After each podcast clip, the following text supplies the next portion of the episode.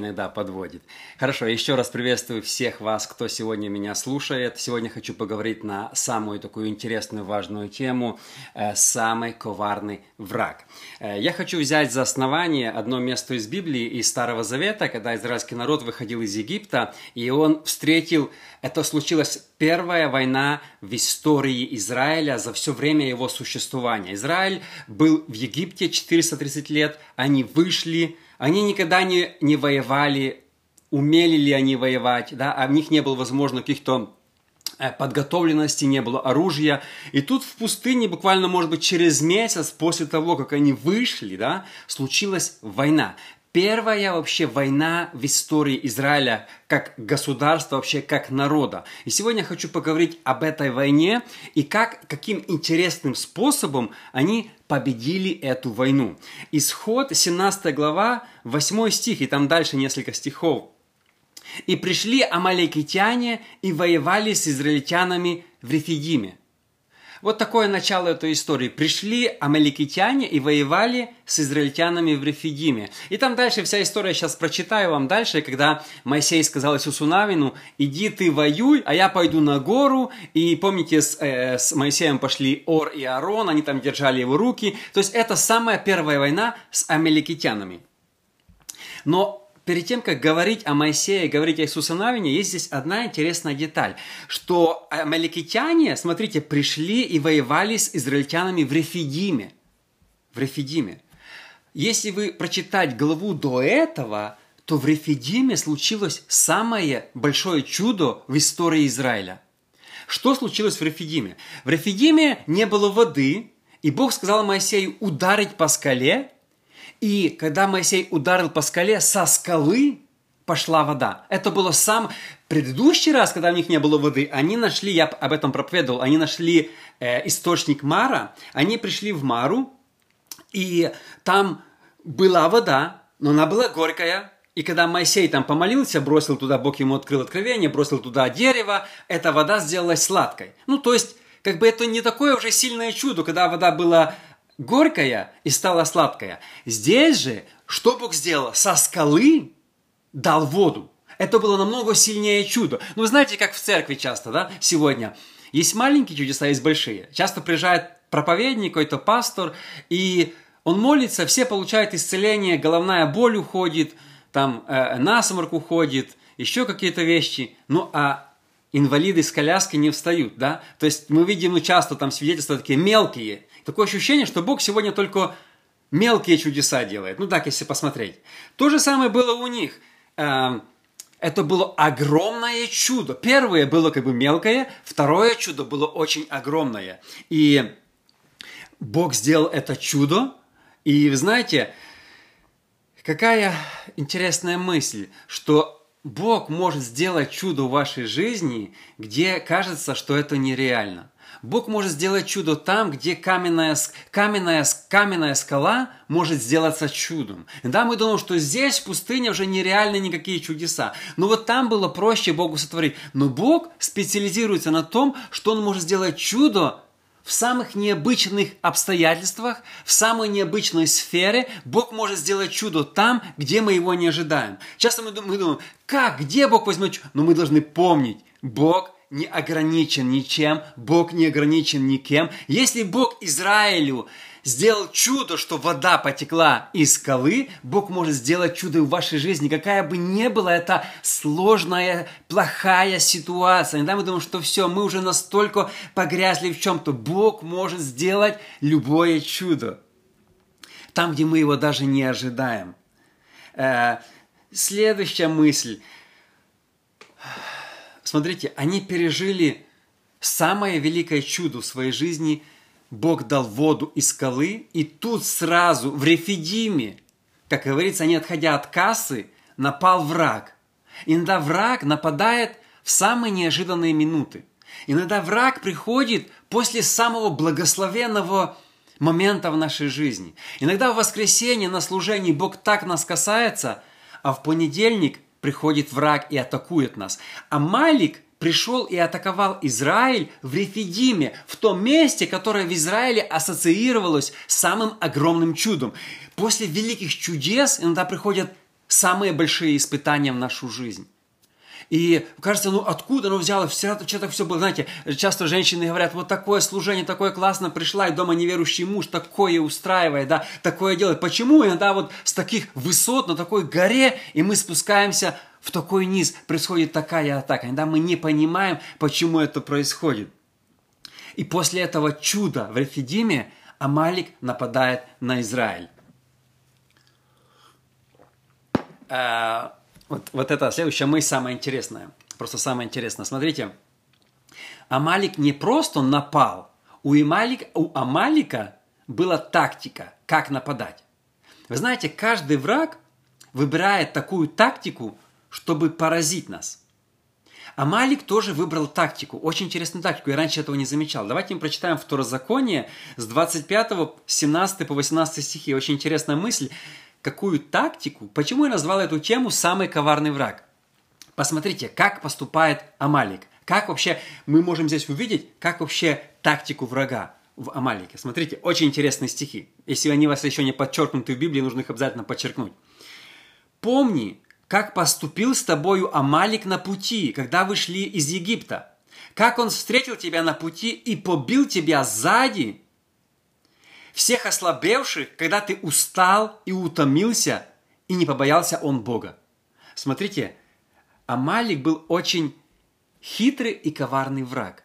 Когда Израиль шел в Рефидиме, или, может быть, уже они шли из Рефидима в какое-то другое место, после этого чуда они напились воды, я думаю, у всех было приподнято настроение, уже никто не хотел побивать Моисея камнями, уже все говорили снова, Моисей наш лучший лидер, веди нас дальше, мы за тобой пойдем, давай, мы в тебя верим, да, до этого не хотели побить его, после этого уже нет, обычно до чуда мы такие сердитые, после чуда мы уже такие добрые, и вот, я думаю, Израиль шел в приподнятом настроении, вот представьте, если Бог кого-то исцелил, какое у человека настроение? Если Бог кого-то благословил, какое у человека настроение? Такое приподнято. Если служение было такое, вы знаете, вау, просто мурашки по спине, просто проповедь прямо касалась. Все такое это. Мы едем домой на машине или там в метро, на автобусе, мы едем в приподнятом настроении. Я представляю, что они шли тоже в приподнятом настроении. И тут неожиданно написано, что Амалик напал на них сзади, и побил, когда они утомились и устали. Он не... Обычно все войны, вы знаете, как случались войны в Старом Завете, да и сегодня. Враг с одной стороны, враг с другой стороны. Ну так по-честному. И давайте сражаться. То есть видимый враг, ты готовишься, ты можешь видеть его, и ты, он, он тебе объявляет войну, Давай будем биться с такого-то числа, давай это, да, когда же филистимляне воевали, они были более честны. Вот даже когда Голиаф выходил, он 40 дней, они просто выходили, выходили израильтяне, они говорили, давайте сразимся, давайте один на один, давайте толпа на толпу. Ну, какие-то правила. Ну, хотя в войне нету правил, но хоть какие-то правила. А Малик же, он не объявляя войну, написано, когда они шли из Египта в пустыне, он напал на пути сзади, на ослабевших, когда ты устал и утомился, и не побоялся он Бога. Это самый коварный враг, который на, наступает на тебя сзади, когда ты не ожидаешь, когда ты думаешь, что вау, где, а он на тебя сзади, когда ты устал и утомился. Самый коварный враг, самый, ну, вот, вот самый подлый, наглый враг, который был. Часто атаки в нашей жизни происходят в самых неожиданных местах. В самых, когда ты смотришь в одну... Смотрите, они шли туда, написано напал сзади. Они смотрели в одну сторону, да? А Малик напал совсем в другую. Да, мы идем туда, а враг не... Знаете, есть нечестный враг. Ну, враг, он вообще есть враг, он по-любому нечестный. Но есть еще хуже нечестного. Он напал сзади. Вообще, когда враг нападает, это плохо, да? Когда есть война, это плохо. Но этот враг был хуже всех врагов в сто раз, потому что он без предупреждения войны, как написано в Второзаконии, напал сзади. Иногда атаки в нашу жизнь происходят не сто... с неожиданной стороны или со стороны, с которой мы не ожидаем. Иногда вот атака, ты думаешь, все хорошо, и тут смотришь, ну кажется, ну эта сфера была самая лучшая в моей жизни. Ну вот это у меня было все в порядке. Почему вот эта сфера атакуется? Это враг, это Амалик. Он всегда атакует те сферы, которых ты не ожидал. Иногда атаки происходят от самых неожиданных людей. Ты даже не думал, думаешь, ну, Амалик, они были, если я не ошибаюсь, они были какими-то им родственниками, они были, кажется, лотовые э, э, потомки. Но от людей, которых ты не ожидал, происходят иногда самые огромные атаки, и эти атаки в спину. Смотрите дальше. Амалик напал, написано, на ослабевших и отставших. Я думаю, когда шел вот этот весь кемп, когда Израиль двигался, были люди постарше, были те, которые устали, солнце все-таки. Представьте, что пустыня, да там любой человек устает через два часа. Любой человек, если вы были в пустыне, в жаре, когда жарит, нету деревьев, нету куда упрятаться, ты идешь, на тебя еще... Они же не шли там, ну, в, в футболках, да, они же шли, если мы видим, по крайней мере, на рисунках, в тяжелой одежде, тащили с собой какие-то возы, возы с припасами, там, я не знаю, как, как выглядела эта обстановка, но я могу представлять, что после целого дня ходьбы по пустыне они были усталые, они были изнемождены. Написано, что Амалик, вот еще раз прочитаю, он встретил тебя на пути и побил сзади тебя всех ослабевших, когда ты устал и утомился. Вот когда Израиль утомился, когда Израиль устал, Амалик напал на ослабевших и уставших. И э, самое интересное мысль, что когда иногда самая большая проблема, когда враг нападает сзади, а мы это не замечаем и продолжаем идти. То есть коварство врага иногда сделает так, чтобы поразить человека, и человек это не заметил. Я замечал, что иногда люди, они поражены, они имеют какой-то, какой-то грех, но не его оправдывают, они его не замечают. Все видят, что они в проблеме, они считают себя святыми. Это самое, знаете, самое тяжелее всего разговаривать, как я это называю, супердуховный человек. Ему ничего не докажешь. У меня там одна знакомая, знаете, она там э, э, э, в семье с мужем бардак, непонятно что, она собирается, едет на миссию куда-то. Ну какая миссия? Миссия у тебя дома. То есть она не замечает, что у нее проблемы. Она святая, это все дьявол, везде все мешают. Я тут Богу служу, все враги, все это, все родители, все враги, сестры, братья, все враги, я поехала себе. Да? Ну, то есть, иногда ты смотришь, человек, с человеком, который супер духовный, тяжело разговаривать. К сожалению, многие служители допускают грех. Когда, я думаю, вы тоже видели таких, я называю их служителей, развелся с женой, там, женился на молодухе, продолжает проповедовать, помазанный, все там меня Бог призвал, Он ни на день не оставил служения, меня поддерживает, я такой крутой. Подожди, тебя грех, ты, ты, тебя враг атакует, должен остановиться, должен что-то делать, а он продолжает идти, как, знаете, если человек продолжает идти, когда его атакуют и не развернется, и не будет атаковать врага, это может закончиться очень печально. Как я сказал, самое хуже это слепые христиане, которые не замечают врага, игнорируют врага, живут с грехом, их атакуют, они продолжают маршировать дальше, как ни в чем не бывало. Знаете, эта проблема, нам нужно увидеть, что мы атакованы, потому что есть обычный враг, а есть хитрый враг, как Амали, который нападает сзади. Я не буду много говорить, но забегая наперед, знаете, почему Бог повелел Саулу истребить потом этот Амалик? Потому что это был самый коварный враг. Помните, за что Саул потерял свое царство? Там я не буду рассказывать, но в царстве написано, что Саул, он, э, Бог ему сказал, иди и, Га, кажется, Гага, не как его звали этого э, э, царя, погуби. А там Саул взял, царя привел, ну, там целое было, и пришел Самуил, и он рассердился. Это была именно война с Амаликом. Бог сказал, что с Амалик не должен жить с тобой в одной земле. Ты должен поразить его. Другие могут, он не может, потому что это коварный враг. С ним нужно разобраться, чем раньше, тем лучше. И поэтому мы, как христиане, сегодня не модно говорить о каких-то вещах, о, о том, что святость, грех – это грех. Сегодня многие христиане, проповедники боятся назвать некоторые вещи грехом. Да, их там, я смотрел интервью нескольких, там их спрашивают, там, а как ты смотришь там на аборты? Ну, понимаешь, ну, та-та-та, я не знаю, выбор, а как ситуация, бла. Час рассказывал, а что он хотел сказать, ничего не понятно, просто ноль. Те спрашивают, да или нет? Можно сказать одним предложением. Нет, 30 минут лекция. То же самое сегодня про разводы. Ну как пастор может говорить в церкви про развод? Он же обидит многих людей. А некоторые из тех людей жертвуют большие суммы в деньги. Они, деньги в церковь, они богатые, но же обидит их. Но нельзя сегодня никого критиковать. Вы что? Надо проповедовать, там печеньки, там кофе, друзья, туда-сюда. Такие темы, которые никого не обижают. Кто-то сказал, что если бы Иисус проповедовал то, что сегодня проповедуется в большинстве церквей, его бы не распили. Потому что мы часто боимся сказать, это грех, это Амалик. Если ты с ним не разберешься, он погубит твою судьбу, твое призвание. Сколько сколько сегодня служителей, они погубили такое мощное призвание. Знаете почему? Потому что они не разобрались с грехом. Но я что заметил, что маленький грех порождает большой грех, а большой грех, зачавший, рождает смерть. Если, если не разобраться с маленьким грехом, он родит большой грех, а большой грех родит смерть. Смотрите, Давид согрешил, он посмотрел на Версавию, потом привел ее. И когда он не покаялся, последовал другой грех, он убил ее мужа. То есть, понимаете, если не разобраться, не покаяться в маленьком грехе, будет следующий грех. И часто почему человек падает? Не, не, не началось все в ух, ни с того, ни с сего. Была атака сзади, Человек ее проигнорировал, сказал, это чепуха, нормально, нормально сегодня разводиться, нормально сегодня это, нормально порнография, нормально многие вещи, это все нормально, что вы, ребята, ко мне цепляетесь, я свободен, он говорит, я в благодати, а вы все законники, что вы мне тут обличаете, как хочу, так живу. И вот эти нормальные, мы смотрим, они обидно, обидно, когда большие люди, которые делают для Бога большие вещи, не заметили грехи в своей жизни – отказались их замечать, отказались против, воевать против этих грехов, и они упали. И это очень... И когда они упали, они продолжают говорить, проповедовать.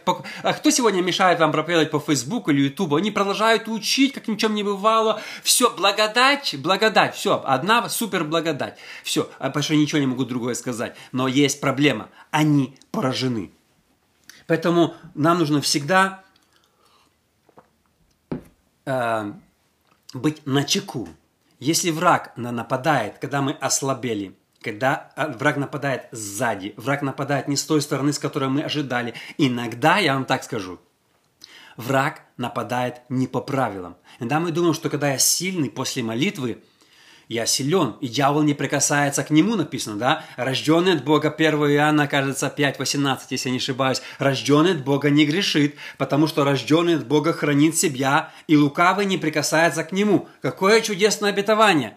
Но иногда враг действует не по правилам. Иногда враг наглеет, он не выступает, как филистимляне спереди. Филистимляне еще плюс-минус враги, но враг такой, как Амалик, он наступает сзади – когда ты ослабел, устал, когда ты просто, э, э, ну, где-то что-то. Особенно, знаете, когда человек не почитал Библию, 10 дней не помолился, вот приходит враг и нападает сзади, коварно, чтобы уничтожить тебя. Но смотрим, как отреагировал Израиль на, эту, э, на это происшествие. За, заметим, я уже повторюсь еще раз – первая война в истории Израиля. Они еще ни, никогда не воевали. Они еще не умели воевать, может быть. У них не было, возможно, генералов, там какие там э, эти э, подразделения у войске могут быть. Возможно, не было достаточно оружия. Из-за того, что у них не было, ну, не было у них достаточно оружия в пустыне, где они могли взять оружие? Какие-то палки были. Но не думаю, что каждого мужчины, 600 тысяч мужчин, был меч и щит. Я не думаю, что это была мощная армия. Ну, не было. Они только вышли они месяц назад с Египта. У них ничего не было. И Моисей предлагает интересную тактику битвы. Единственная тактика, которая описана в Старом Завете, тактика битвы. Моисей сказал Иисусу, выбери нам мужей, пойди сразись с амаликитянами завтра. Я стану на вершине холма, а жезл Божий будет в, моей, в руке моей. И сделал Иисус, как сказал ему Моисей, и пошел сразиться с амаликитянами. А Моисей и Аарон и Ор взошли на вершину холма. И когда Моисей поднимал руки свои, одолевал Израиль, а когда опускал руки, одолевал Амалик. Но руки Моисеевы отяжелели, и тогда взяли камень и подложили под него, и он сел на нем. А Аарон же и Ор поддерживали руки его один с одной стороны, другой с другой. И были руки его подняты до захождения солнца. И не изложил Иисус Амалика и народ его острием меча. Ну, видим, какие-то, значит, мечи у них были. Э, интересная мысль что э, Ор и Арон пошли вместе с Моисеем. Историки говорят, я не знаю, насколько это э, действительно, что Ор – это муж Мариами. Мариам – это сестра э, Моисея. То есть Аарон – это был родной брат Моисея, Ор был его, по-английски, brother-in-law, был муж его сестры. То есть два человека, Ор, в принципе, только здесь, он знаменитый тем, что он только здесь держал руки Моисея. И вот Моисей пошел на гору, он говорит, Иисус Навин, ты воюй внизу, а я буду молиться на горе вверху. Написано, что он поднял руки, и как только он держал руки подняты, то одолевал Израиль. То есть была духовная война.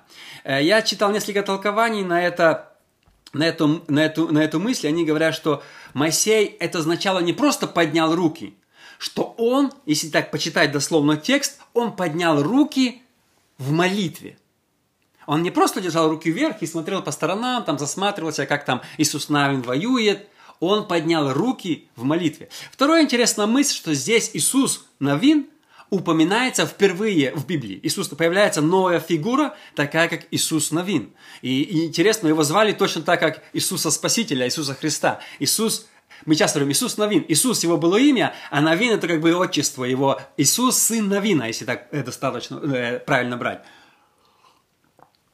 И вот этот Иисус, сын Новина, воевал, а Моисей пошел на гору и поднял руки. И он стоял с поднятыми руками, и как только его руки были поднятые, одолевал Израиль. знаете, это была неравная война. Израиль не был вооружен достаточно. Израиль не был подготовлен достаточно. И тем более, что а, враг атаковал сзади, Израиль нужно было развернуться и пойти в другую сторону.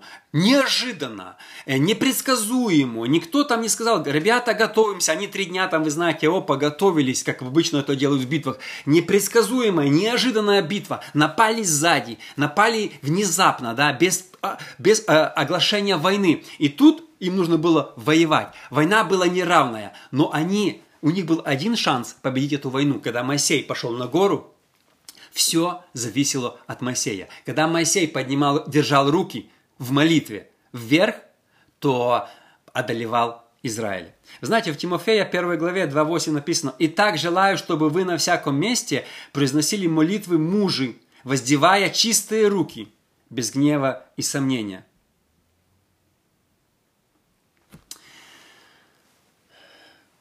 Библия учит нас, что в молитве мы должны поднимать руки. Не просто там раз в этот. Поднимать руки. Я вот по себе знаю, когда я молюсь, и как-то руки такие тяжелые, их невозможно поднять. Как Моисей, они падают. Но да, когда тебя прорыв, когда вот Бог касается тебя сверхъестественно, да, твои руки сами поднимаются вверх, и ты держишь их, я иногда держу руки, ну, молюсь с поднятыми руками очень часто, очень часто, потому что когда на тебя сходит Святой Дух, тебе хочется поднимать руки вверх. И написано здесь э, в Новом Завете, чтобы мужи воздевали руки вверх. Как часто вы молитесь к Богу с поднятыми руками вверх? Сегодня в церквях мы такую тихонечко, чтобы никто не слышал, никто не увидел, нам иногда стыдно, нам иногда это. Готовы ли мы поклоняться Богу, который нас спас, не постесняться Его, поднимать руки дома в молитве, в церкви в молитве, написано мужи, особенно мужчины. Если ваш муж не поднимает руки в молитве, покажите ему этот стих из Библии в, в Тимофея.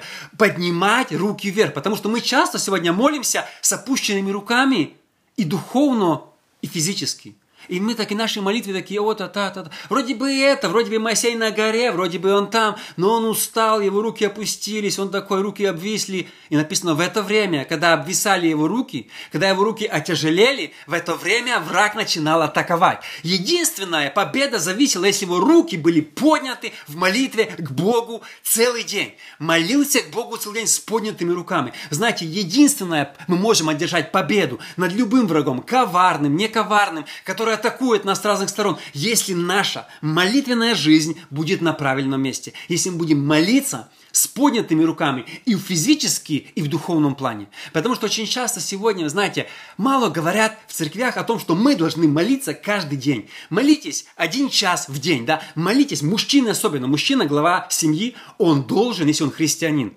молиться час в день молиться, молиться, молиться, независимо. Работает он тяжело, где-то стройка, еще что-то, это не играет роли. Каждый мужчина должен молиться и поднимать руки вверх, если он хочет, чтобы его семья не атаковалась. Если он хочет, чтобы была семья в защите. Знаете, Моисей молится, а в это время весь Израиль под защитой. Моисей молится, а весь Израиль в благословении. Мужчина молится, вся семья покрыта Божьим благословением. Мужчина молится, жена будет благословена. Мужчина должен поднимать руки вверх и физически, и духовно, и молиться к Богу каждый день. Вы знаете, проблема, почему мы сегодня проигрываем, проигрываем много битв, потому что наши руки, они сегодня и физически мы их стесняемся поднять, и духовно. Наши молитвы, они никакие, они вялые, как у Моисея. Написано, руки опустели, и он же еле стоит, и уже эти Ор и Арон смотрят, опа, уже Иисус Навин побежал от врага, уже Амалик кричит «Ура!» и наступает. Они говорят, Моисей, не дело, давай мы тебе поможем. Они подняли, держали его руки вверх, и так побеждал. Молиться каждый день, молиться так, чтобы враг проиграл. Вы знаете, я верю, что много чего в моей семье зависит в том, что я захожу в тайную комнату, обычно это каждый вечер.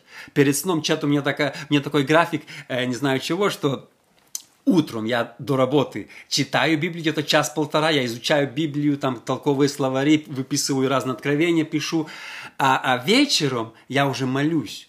Э, я молюсь, закрываюсь в комнате, стараюсь, чтобы меня никто не отвлекал, э, молюсь, поднимаю руки очень часто. Практически в каждой молитве я поднимаю руки и держу их высоко, как только можно, пока они у меня уже сами не обвалятся. Поднимать руки к небу. Это задача каждого мужчины. Написал Павел очень четко.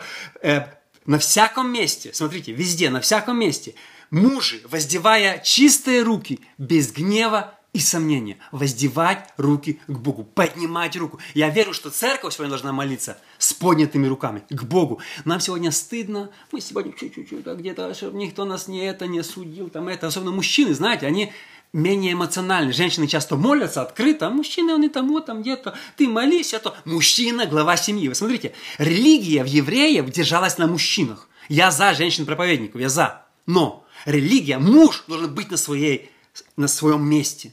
Часто у нас сегодня женщины более религиозны. В церквях больше женщин. В смысле? Я считаю, в церквях должно быть больше мужчин, которые должны идти стоять за Бога, которые воины, которые, вы знаете, ну, ух, Ух, такие, чтобы, чтобы, чтобы муж должен гореть. И, и, и тянуть свою семью, и жену, и, и детей, и покрывать молитву. Он должен держать руки, а не сопли жевать. Там, вы знаете, сегодня они там и, интересуются машинами, работой, у них свои дела. Это несерьезно. И когда у него такие руки висят, то и семья такая, и дети такие, и жена, все такое. Но если муж, он держит руки вверх, он молится к Богу, день и ночь взывает к Богу, то его семья вот там внизу, она будет побеждать. Даже семья в это время, Иисус Навин в это время, он не молился, он просто, он просто воевал. Но в это время Моисей сидел и поднял руки к Богу в молитве. Это самое важное. Молитва решает все. И последняя мысль. Часто внешние победы имеют внутренние причины. Мы видим внешнюю победу, но победа не из-за того, что внешне мы победили. Внешние победы имеют внутренние причины. Эффективность победоносной жизни человека зависит от его внутренней молитвенной жизни, когда никто его не видит. Библия много говорит о тайной комнате. Зайди в тайную комнату. Написано, закрой дверь. Вот у меня здесь слева дверь, и обычно я закрываю ее на замок, чтобы никто не мог, дети не, не забежали случайно. Они там бегают, шумят, меня это не отвлекает, если они там кричат. Мне главное, чтобы я здесь мог концентрироваться на самом главном. Особенно в это время, последнее время. Последнее время, в котором мы живем. Э, э, кстати, если вы еще не слушали, у меня есть подкаст. Вот эти, э, эти проповеди, она тоже на подкасте, на в айфоне или в Google есть подкаст. Такая сиреневая штучка, вы можете скачать, набрать мое имя. Я ставлю три подкаста в неделю. Воскресная проповедь. Потом я называю это э, доктриной по вторникам. Вторник вечером я делаю э, тоже э, э запись. И воскресенье проповедь. И в среду э, радио. Я делаю вот эти вещи, чтобы э, для вдохновения, для проповеди. Последняя моя радиопроповедь – второе пришествие Христа – 8 разных мифов, 8 разных фактов. Очень интересная тема, она только на подкасте. Я думаю, может быть, в этот вторник поговорю снова на эту тему. Пришествие Христа. Что Бог сегодня говорит и когда будет пришествие Христа. Просто, просто интереснейшая мысль, и хочу с вами поделиться, потому что сегодня много предсказаний, много всяких страхов. Поэтому э, я верю, что мы в последнее время Апостол Петр верил, что он в последнее время. Если меня спросят, веришь ли ты в последнее время, я скажу абсолютно да. Когда может быть прийти Христос? Хоть сегодня, хоть через 300 лет, хоть через тысячу. Но мы живем в последнее время. Каждое поколение, которое живет, оно говорит, что оно живет в последнее время. И это правильно, потому что последнее время может наступить сегодня. Но Бог запретил нам знать конкретно, когда будет последнее время. Уже во времена апостола Петра люди сомневались, где Иисус, что не приходит. Петр сказал, один день, как тысячу лет, никто не знает. Петр строго предупредил. Иисус строго предупреждал, никогда не предсказывать второе пришествие. Если вы слышите дату, кто-то говорит, предсказывает второе пришествие, это богохульник. Человек, еретик, который нарушает Библию. Любой человек, который говорит дату второго пришествия, он богохульник. Он грешит, и, и в истории церкви они называли таких людей, что это непростительный грех хула на Святого Духа, потому что он говорит то, что запрещает Библия. Поэтому, когда придет Христос? Скоро, но мы не знаем когда. Никто из людей никогда не узнает даты. Но, возможно, Бог придет намного быстрее, чем мы думаем. Мы должны каждый день жить так, как будто бы Бог придет завтра. А когда Он придет, мы не знаем. Уже все готово, Он может прийти за своей церковью хоть сегодня. Может быть, через 300 лет, может, через тысячу. Никто никогда, живя на земле, не узнает точной даты. Но вы зайдите, посмотрите на подкасте, я там делаю целый анализ этих фактов, и думаю, что этот вторник, доктрины по вторникам, я снова об этом поговорю. Итак, последняя мысль, что внешние победы имеют внутренние причины. Молитва – самый эффективный метод сделать нас сильнее. Что бы ни случилось, самая неожиданная атака, которая была от Амалика. Самый коварный враг, который только был в жизни, это Амалик, который не то что без предупреждения, а еще сзади, как мы сегодня называем гибридная война, да, воюет, а говорит, я не воюю. Ну вот, вот сегодня мы знаем много таких примеров, да, коварных войн. И вот когда самый, вот такой самый жестокий враг, и коварный, и наглый подступает куда-то, то э, мы в молитве можем побеждать. Вот когда мы молимся, то происходят невидимые вещи. Когда человек молится, в это время сердце его начальника на работе меняется. Когда человек молится, сердце жены меняется. До этого они, может быть, были поссорены, но когда он молится, что-то происходит там. Здесь четко написано, что когда Моисей молился, что-то происходило в духовном мире, то в это время что-то происходило в физическом мире. Если у проблемы с бизнесом, ты молишься, и что-то происходит невидимо в физическом мире – тебя будут новые контракты, у тебя будут новые какие-то эти, у тебя что-то происходит в твоей жизни. Друзья, вот такая интересная тема «Коварный враг». Э, я напомню, что я в Ютубе, в Фейсбуке и Инстаграме, если в Инстаграме это будет стоять в, в ленте, в Фейсбуке, в Ютубе, также на подкаст оно записывается. Поделитесь с друзьями, вдохновите других, чтобы они, если кому-то нужно это сегодня услышать, дайте послушать. Если это нужно послушать вашему мужу, дайте ему это послушать. Если вы нужно послушать вашей жене, дайте ей послушать. Я верю, что Бог сегодня говорит через нас. Бог хочет закалить свою церковь, хочет, чтобы мы стали сильнее, мы стали не просто традиционно верующими, а искренне верующими в Бога людьми, что мы молились не с опущенными руками, а поднятыми руками к Богу. Спасибо огромное, что вы смотрите. Э, не забудьте также, что у меня есть вы можете посмотреть это в Spotify, послушать, на подкасте Google или Apple, а также всех этих соцсетях, которых я назвал. Спасибо, друзья, что вы смотрите. Подключайтесь вторник в это же время. Я буду говорить на тему доктрины. И я верю, что вы тоже получите большое вдохновение. Спасибо всем, и мы с вами увидимся в следующий